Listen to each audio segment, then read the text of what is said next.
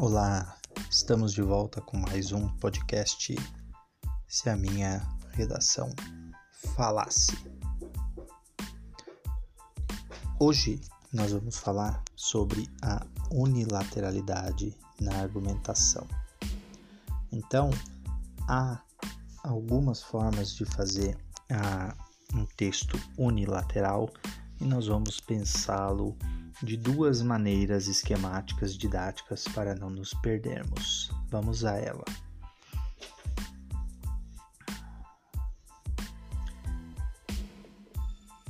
A primeira forma de pensar um texto unilateral é a chamada forma em soma.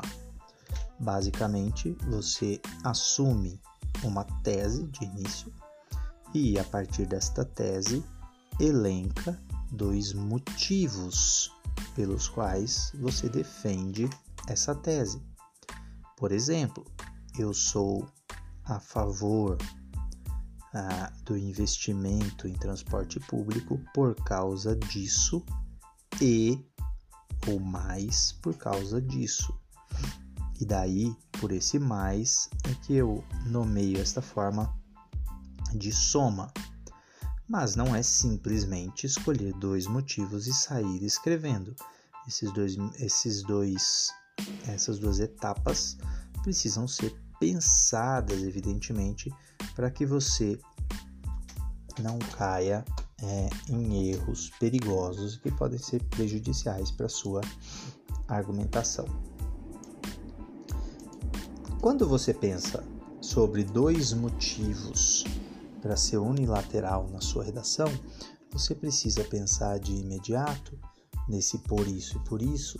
Ah, primeiro, evidentemente, de que as duas ideias têm a mesma perspectiva, apontam para o mesmo caminho, mas você precisa estar atento ao ingrediente da progressão é, argumentativa, ou seja, um argumento precisa contribuir além do outro que lhe foi anterior.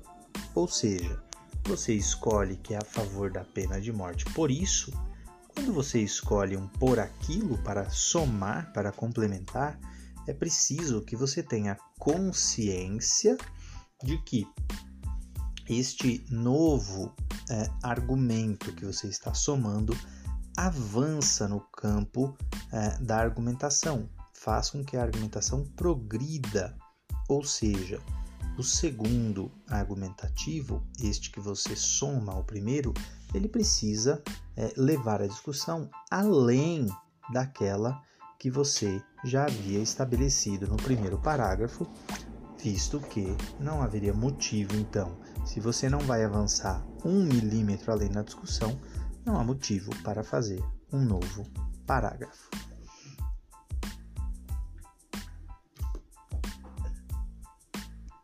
Mas para além da, da forma unilateral em que você soma ideias, e aí não precisam ser apenas duas ideias, você pode ter dois, três, quatro parágrafos argumentativos, todos indo no mesmo caminho e criando complementaridade e fazendo o seu argumento avançar.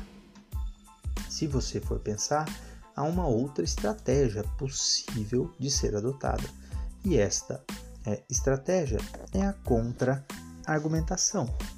Mas, professor, a contra-argumentação ela não é bilateral? Pois é, a contra-argumentação pura, sim, pode ser considerada unilateral, mas nós não vamos falar dela hoje. Nós vamos falar da contra-argumentação é, do chamado argumento de ressalva. E, que, e o que, que é este argumento de ressalva?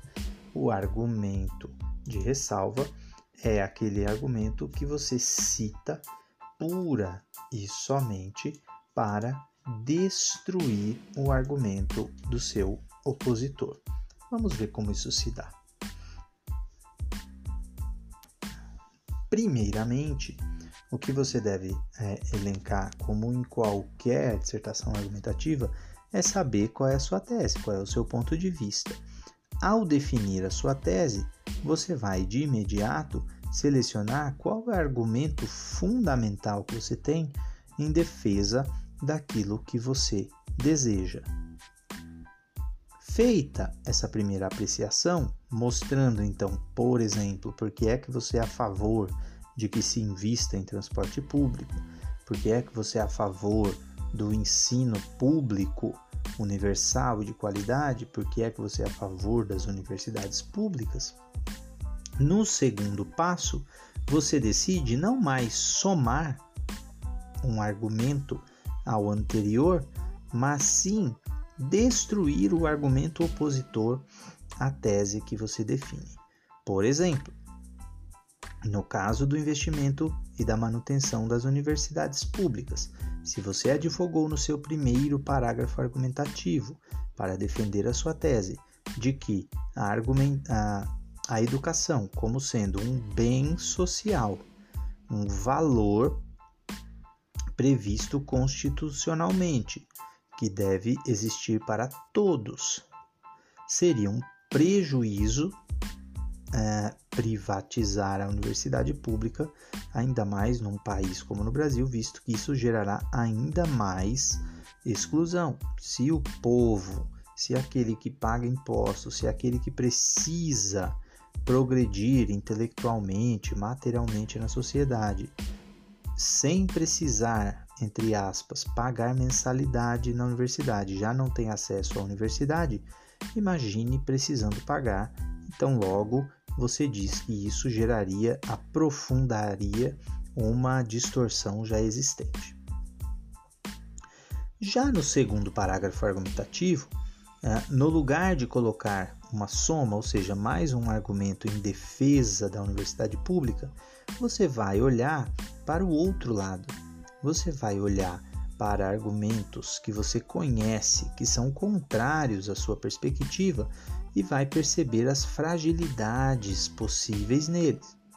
Por exemplo, é, disse que quem é defensor da privatização das universidades públicas dizem que ela é, costuma dizer que estas universidades são é, deficitárias, etc., que o governo daria um voucher ou pagaria é, a mensalidade dos, daqueles que não têm condições de acessar a universidade.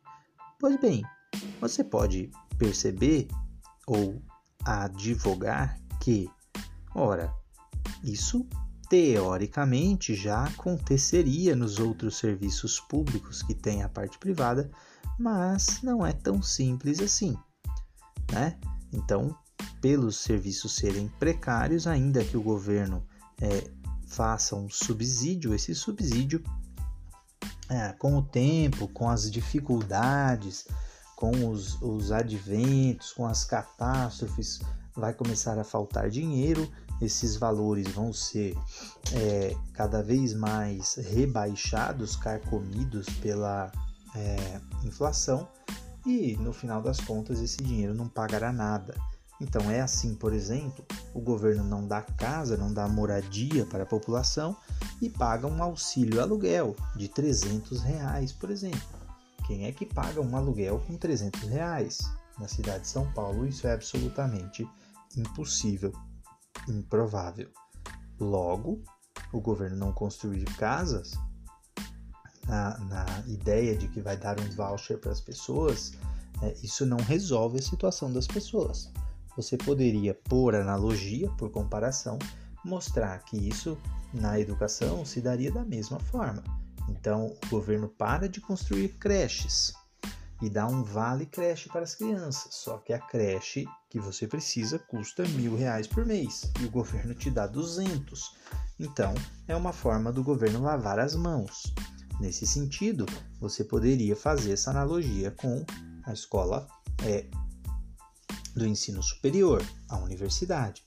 O sujeito, para estudar num centro de excelência como a USP, como a Unicamp, imagine quanto seria a mensalidade de um espaço como esse, comparando-se com GV, comparando com centros privados de excelência no Brasil, podemos estimar atualmente que essa mensalidade custaria 3, 4, 5 mil reais por mês. Você acha que o governo daria 3, 4, 5 mil reais por mês para uma legião de estudantes poder cumprir sua etapa universitária?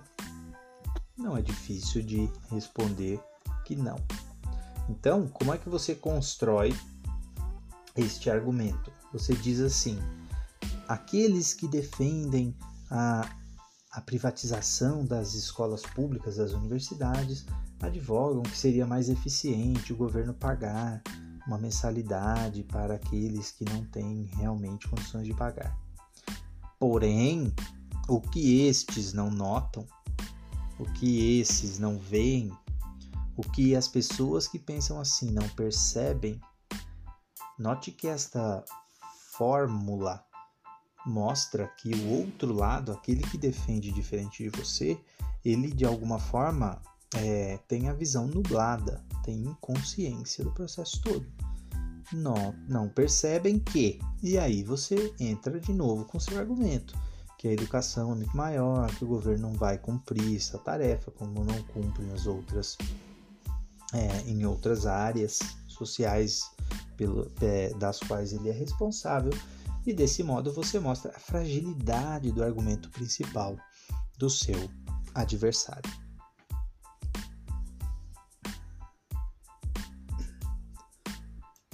Dito isso, senhores, espero que vocês tenham percebido que na hora de montar o seu texto há duas estratégias possíveis.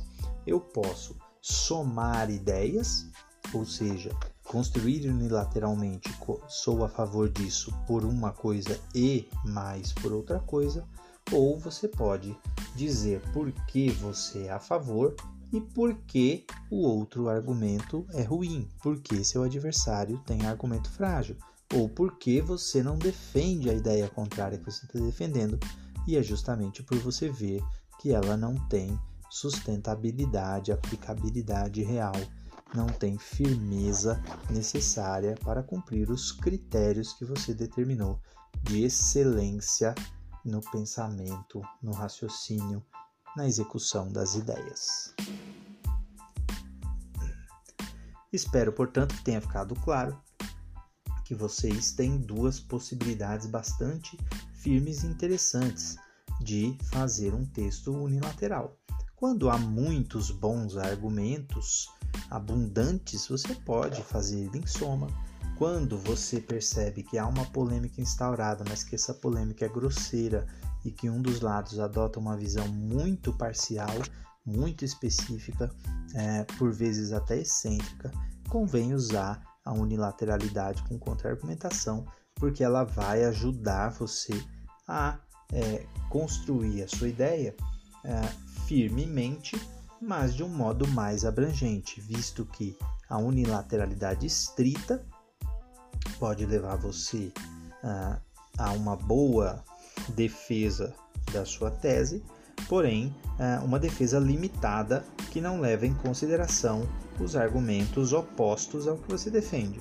Já na unilateral com contra-argumentação, você mostra sim que você tem uma visão mais ampla do todo, ainda que você não gaste dois parágrafos completamente inteiros para defender a sua ideia, você parece de alguma forma ter uma visão mais ampla do que simplesmente somando dois argumentos. E era isso que nós tínhamos conteúdo para hoje. Espero que tenham gostado. Até a próxima. Um grande abraço. Tchau, tchau.